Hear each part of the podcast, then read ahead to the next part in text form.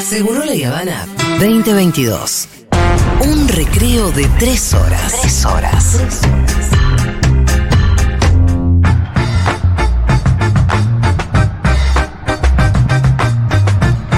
¿Qué tal, Juanma? ¿Cómo estás, Juan Manuel Carr? ¿Cómo está esta gente? Qué lujo estar con ustedes Ay, este por viernes. favor. El lujo Qué bueno tenerte acá, finalmente. Y aparte lo tenemos al doctor Federico Vázquez, también en la que mesa que va a comentar la segunda vuelta en Brasil, imagino, Bueno, ¿no? esperemos que las vos en primer lugar que estuviste en Brasil. Claro. Bueno, pero vos, vos seguiste de acá, fino. Yo tengo la teoría de que se, se cubre bien la elección cuando vos viajás al país, pero que analíticamente es mejor a la distancia. Sí. Es mi Ah, hipótesis. ¿sí? ¿Te parece?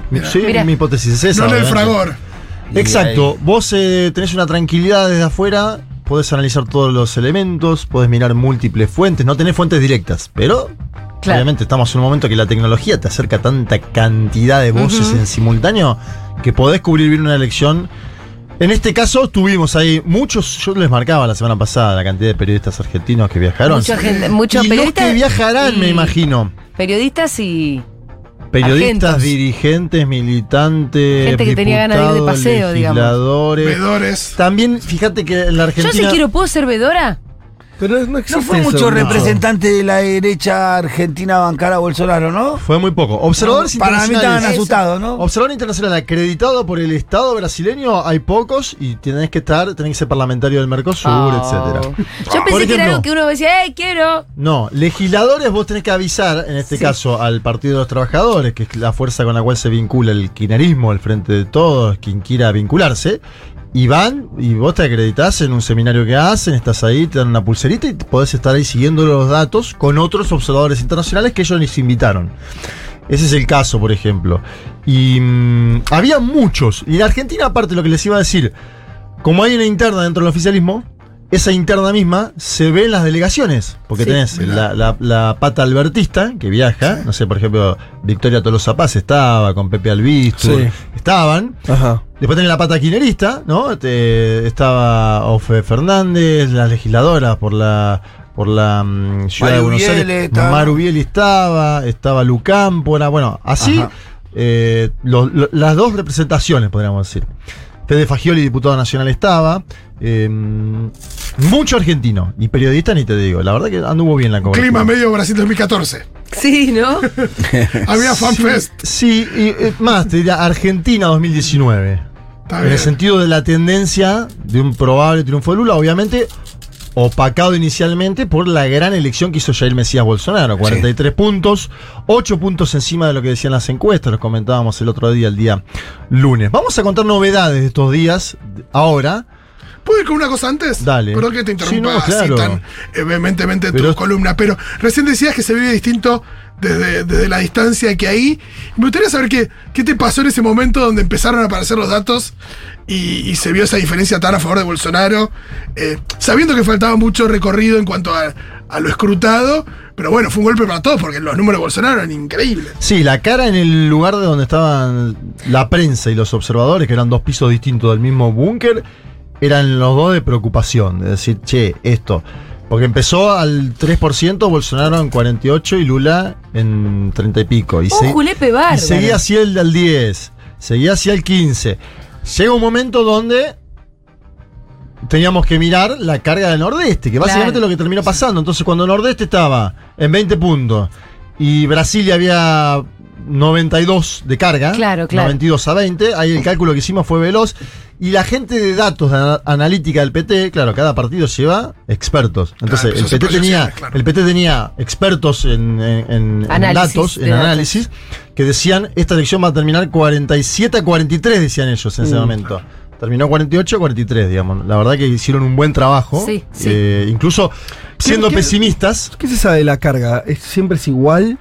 O, o pasó algo acá, esta cosa de que, de que estuviera el 90%, 90 Brasilia y 20% del Parecido a la, la elección Burley-Cristina. La ellos, carga, ¿no? ellos- ellos nos Claro. decían que en el nordeste, por tema de infraestructura, le- es más complicado que llegue a tiempo a la carga. ¿sí? Ajá. Entonces, en las ciudades que obviamente tenés infraestructura mejor, mayor dinamismo, San Pablo, pasó mucho con San Pablo y particularmente con Brasilia, con Río de Janeiro, capitales, donde hay grandes conglomerados urbanos Que en general son adversos al Partido de los Trabajadores, ¿no? Pero no recuerdo tanta diferencia en otras elecciones, por ahí es que no me acuerdo. Sí, la de 2014 fue, Fue igual la también. vuelta Ah, fue ¿sí? igual. De hecho, en la segunda vuelta, Aécio Neves gana durante dos horas y media, Mm. que Lula siempre cuenta que pensó que perdían, hasta que entran los votos de Marañao, de Piauí, de Bahía, y listo, ahí da vuelta la elección, gana Dilma 51 a 49. Así que es probable, y esto lo digo ya, Sí. como adelanto de la, la, segunda, vuelta, pase lo mismo. Bolsonaro va a empezar encabezando la elección. Claro. Y sabremos a las dos horas si Bolsonaro gana la presidencia de Brasil o no. Me parece que hay hoy muchos factores para decir que Lula tiene buenas chances, ¿sí? Uno es el apoyo de el PDT, el partido Ciro Gómez. Por Ciro- fin. Sí, pero viste que A pesar suyo casi lo Sí, decía. sí, ¿no? sí, como que Fue el estas dos, partido. estas dos opciones no sirven, pero bueno. No, pero además fue el partido Sí, más sí. que Ciro. fue primero el partido y después Ciro sale diciendo apoyo lo que hizo mi partido y Claro. no nombra a Lula en el video. Ay, Ciro, pero por favor, mándelo al psicólogo. No lo nombra Lula, sí. Aún Porque Lula lo nombra mucho a Ciro. Bueno, fíjate que traje un audio Bien. de Lula diciendo que igual lo nombra, Sí. Pero es, es esa cosa que lo, lo- es- es- claro, lo elogias y lo me en simultáneo. Porque él dice, él dice, el PDT y Ciro valen más que los tres puntos que sacaron. Escucha. Bueno, E também a história do Ciro, sabe, não é uma história de 3,5% de voto. O Ciro casa, vale casa, muito mais do que isso, é mais importante que isso, significa mais do que isso. Conheço bem o Ciro Gomes. Ele foi meu ministro, nós, sabe, almoçamos junto, bebemos junto, jogamos bola junto. Ou seja, o Ciro é uma pessoa, às vezes, pessoalmente, muito diferente do que ele é, sabe, no palco de luta. yo te puedo hacer mi interpretación. Traduzco, dale, pero te la traduzco. No, sí, traducí, traducí. Dice, la historia de Ciro no es una historia del 3%, Ciro es más importante que eso. Conozco bien a Ciro, fue mi ministro, almorzamos juntos, bebimos juntos, jugamos al fútbol juntos, genial. Ciro es una persona muy diferente de lo que es en el palco de lucha. Está buena esa frase también, ¿no? Como para decir, acá somos, Lula casi que quiere decir, en la política también somos un poquito actores en un momento. Conozco a este tipo en la intimidad y era otra cosa de lo que terminó siendo en la campaña. No, que eso de decirle, lo, lo- Ciro es más importante que los tres puntos que sacó, también es un poco decirle, vos te equivocaste en ir solo, hermano. Sí, Porque en claro. realidad vos sos mío. Y también por eso la enumeración de, fuiste mi ministro, se lo había dicho en el debate. En el debate se lo dijo. Eh, me parece que va un poco por ahí, ¿no? Sí, acuerdo 100%. Eh, apoyaron a Lula además. Fernando Enrique Cardoso, expresidente de Brasil, dos oportunidades que publicó las fotos. No sé si vieron las fotos, porque No. fueron fotos del pasado y del presente Cardoso, con Lula. Un apoyo clarito. Un, su presidente del Banco Central, Arminio Fraga, que esto es importante por el tema del mercado en Brasil. Todos los expresidentes actuales del Banco Central están apoyando en general a Lula, ¿no? Este es un fenómeno que está apareciendo ahora y que explica una interlocución con el mercado, pongámoslo en ese, término. Vamos a escuchar a Simón Tebet. Simón Tebet fue la candidata que sacó 5 puntos, por eso es importante su Montón, posicionamiento. Simón Tebet sacó 5 puntos. Si Lula saca 70% de los votos de Simón Tebet, ya es presidente de Brasil. Bien. Eh, o, o 40, digo, Lula está muy cerca de ser presidente. Este dato es así. Sacó 48. Porque yo por ahí escucho alguno que otro, no voy a decir quién, en el pasillo de esta radio, No puede haber ese, puede haber algún escepticismo. que Yo dijo digo, que estaba difícil. Matemáticamente es más. eh, Matemáticamente para mí tendría que aparecer alguna catástrofe electoral que pueda hacer, no sé, un debate, por ejemplo. Yo hoy no veo un triunfo de Bolsonaro. Yo, qué sé yo, no sé. Esto eh, en, en un mes veremos. Acá estamos hablando de los votos de Ciro, de los votos de esta otra candidata y demás. Sí. ¿Qué pasa con respecto al tema de la participación? Nunca, nunca la participación supera en Brasil en la segunda vuelta la de la primera. Incluso cae. Por lo cual es probable que haya Bien. gente que votó en la primera que no vaya a no votar. vaya ni la segunda. Que en general eso a los dos primeros no le modifica demasiado. No porque termina sacando lo mismo, porque Claro. vos contás los votos válidos. Exacto. Sí, vos tenés una diferencia que existió de 5 puntos. Y 6 millones de votos.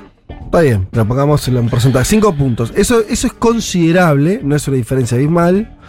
Y me parece que todos los análisis tienen esta cosa a ver si.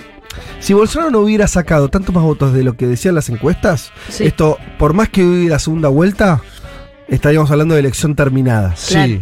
Como, como Bolsonaro le daban 35 y sacó bien. 43, no hay forma de decir eso porque no hay, no tenés estudios fácticos que te sustenten la idea de que ya está. Porque está bien lo que dice Juanma, obviamente que lo más probable, si vos tenés a alguien que quedó a un punto y medio de sacar más de la mitad de los votos es que gane ese.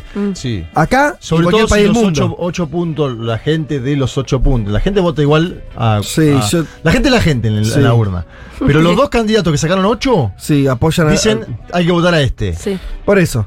Ahora, como hubo tanto voto que no se vio, que no, se- no, no fue medido, Sí. y fue a todo a Bolsonaro, Vos no sabés. porque no es que Claro. los dos sacaron más. Igual acá tenemos. Lula sacó lo que decían que iba a sacar. Exacto. Sí. Y el otro sacó mucho más. Bueno. Entonces, pues, eh, la incógnita es, bueno, ¿no habrá todavía más votos? Que no se vieron de o no Bolsonaro. Habrá, claro, o no habrá una tendencia que no está siendo medida en favor de Bolsonaro. Eso es lo que no sabes. Sí. Ahora, yo también concuerdo en que va a ganar Lula porque no es que salió empatado, no es que la dieron vuelta, eh, y, y no es que Lula sacó tantos pocos votos, porque otra sería la realidad, si Lula sacaba, si esto salía, no sé, 45 Sí, a sí, 42. Ah, bueno. Tenés que remar un montón. 45 a conseguir- 42 era competitivo. Claro, ya es, ahí ese escenario totalmente Final abierto. abierto, final abierto. Ahora, 48 y medio, te falta un, un punto y medio. Con todo lo que dice Juanma, lo lógico es que gane Lula. Y ahora el voto, el voto oculto me cuesta pensarlo en la segunda vuelta por lo siguiente, porque la Datafolia y PEG, las encuestadoras, le pegaron a lo de Lula. O sea, di- di- dijeron, Lula está entre 48 y 50 y sacó 48,4.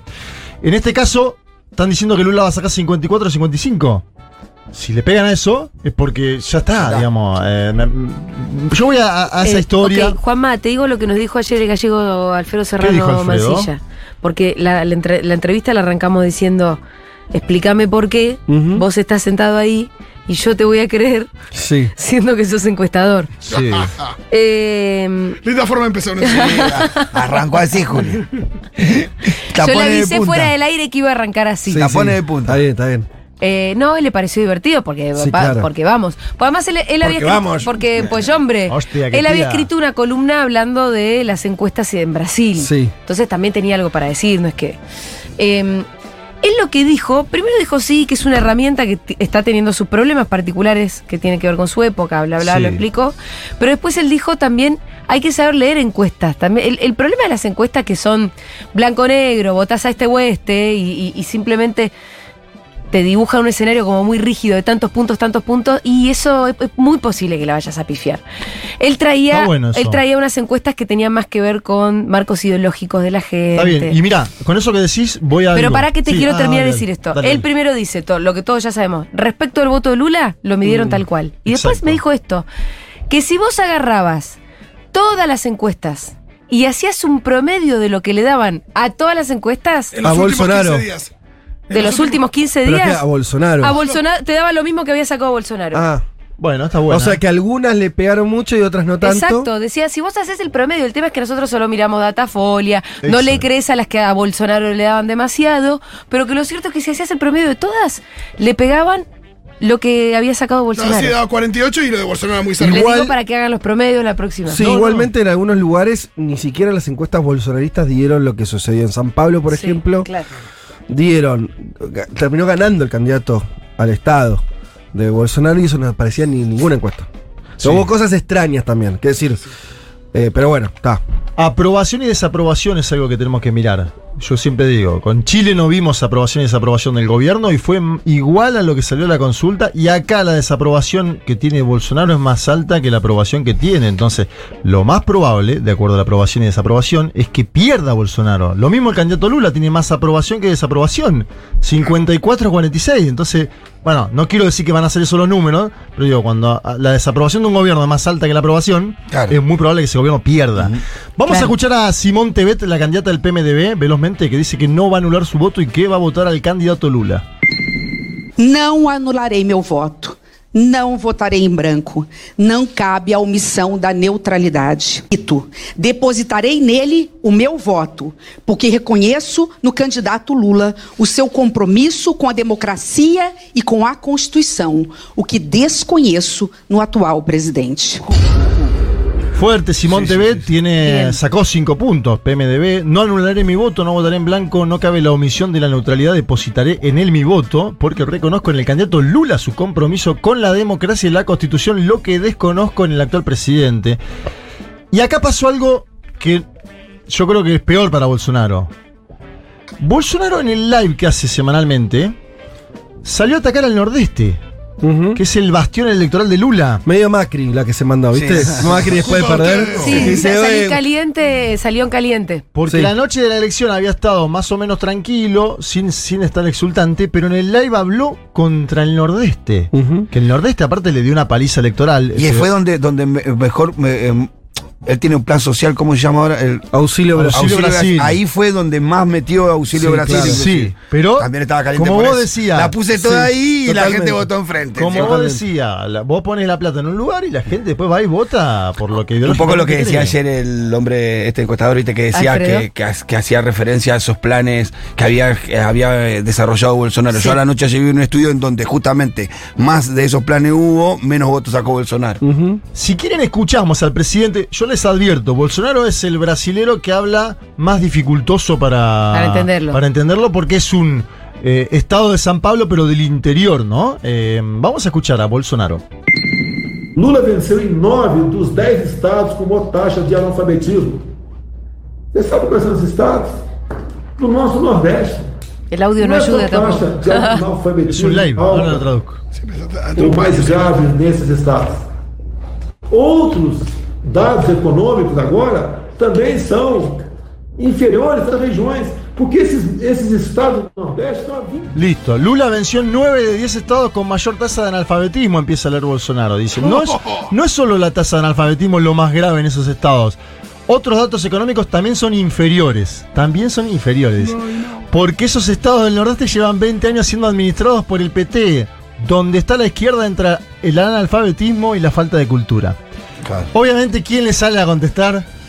Imaginémonos, el petizo Lula. Claro. El petizo Lula. Queda con eso. Estaba ayer en San Bernardo do Campo, en el sindicato de los metalúrgicos, ahí donde pasó su vida, la trayectoria sindical, etc.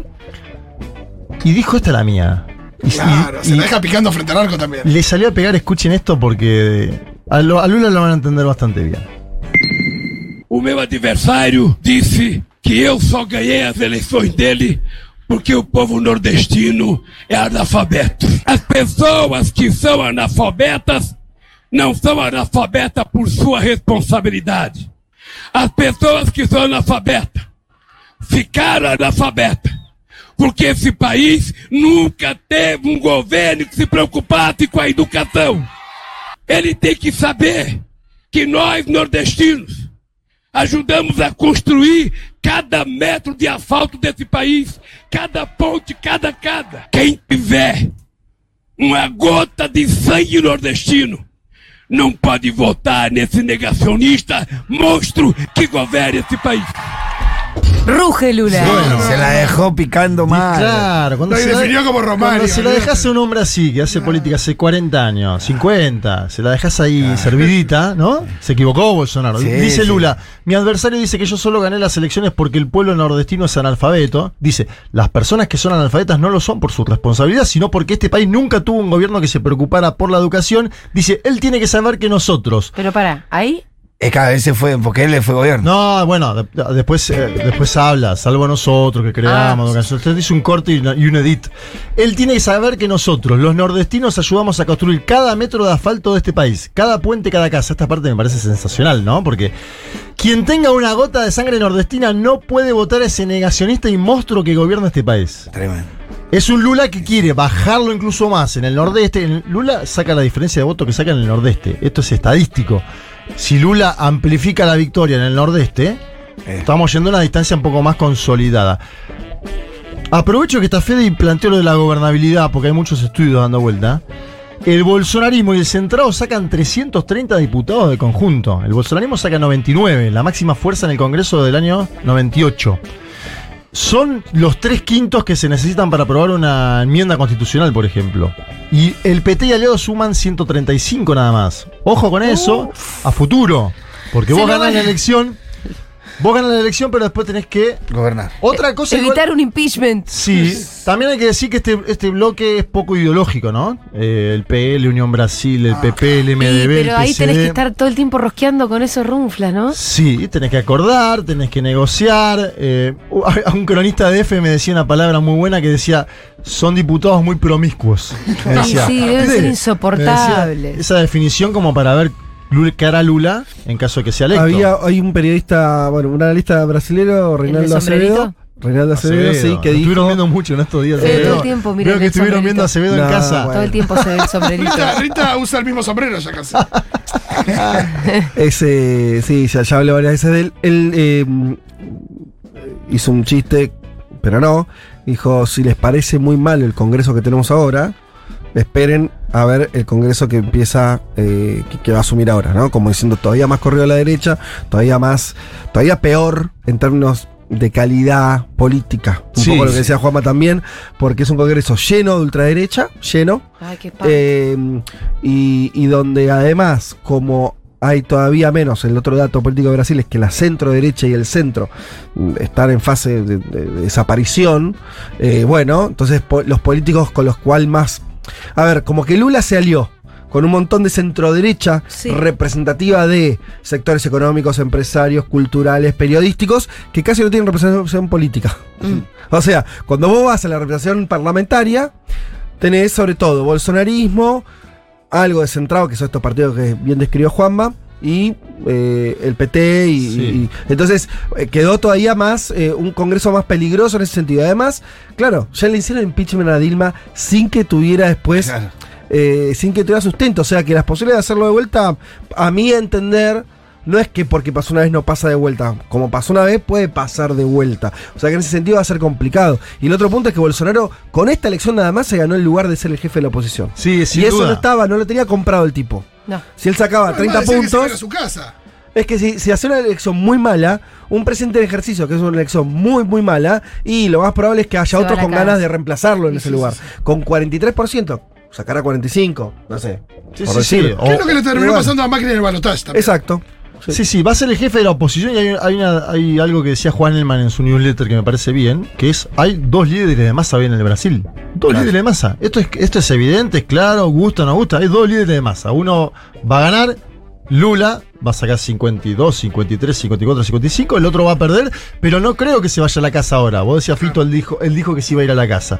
Yo ya no Sí, creo no, que se vaya a la No, casa. estos No, y te agrego con una este cosa que no sé, también dando la vuelta un poquito, a Lula igual esto le ordena el escenario, de alguna Sí. manera. O sea, claro, tenés, corres el peligro de impeachment, pero en términos de, en Bras- eh, él va a seguir teniendo atrás, o sea, la idea de democracia versus au- autoritarismo va a funcionar como ordenamiento Claro. político posterior a que gane Lula. Sí. Y eso para Lula algo le ayuda a armar algún tipo de esquema político. Dos ¿se grandes entiende? colisiones va a haber en Sí. Brasil. Dos grandes colisiones, una liderada por Lula. Mirá, fíjate esto que decías vos, lo del Congreso, que va a ser mejor, eh, o peor, digo, que vos decías que va a ser peor.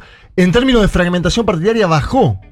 Claro, bajó la fragmentación. fragmentado. Antes había, en 2018 se eligieron diputados de 30 partidos diferentes. Era una locura, 30 partidos en un mismo Congreso. En Argentina, ¿cuántos hay? 6, 7 partidos. Brasil había 30, ahora va a haber 19 partidos. Van bajando y va- para mí van a ir un escenario de dos grandes colisiones, una que va a gobernar y otra que va a ser opositora. Pero bueno, en este caso hay un dato, dos datos históricos que le dan la ventaja a Lula más allá de lo, que veíamos antes de los números. Uno, el que gana Minas gana la presidencia, por eso Bolsonaro abraza al gobernador, pero el que gana Minas gana la presidencia y Lula ganó Minas. Y el segundo es que siempre en Brasil, hasta ahora, el que ganó el primer turno ganó la presidencia. Esas dos ventajas tiene Luis Ignacio Lula da Silva y por eso puede estar confiado, además de tener el apoyo de los candidatos que sacaron ocho puntos. Muchas gracias, Juan Manuel Carlos. Escuchamos el domingo con todo el análisis. Sí, el domingo vamos a hacer un análisis largo. Largo, largo, largo, largo, largo. Solo Brasil, no. No, no, ahora de todo. Bueno, Mundo de Sensaciones a las 12, no se olviden. Chau, Juan, hasta el viernes. Chau, chau.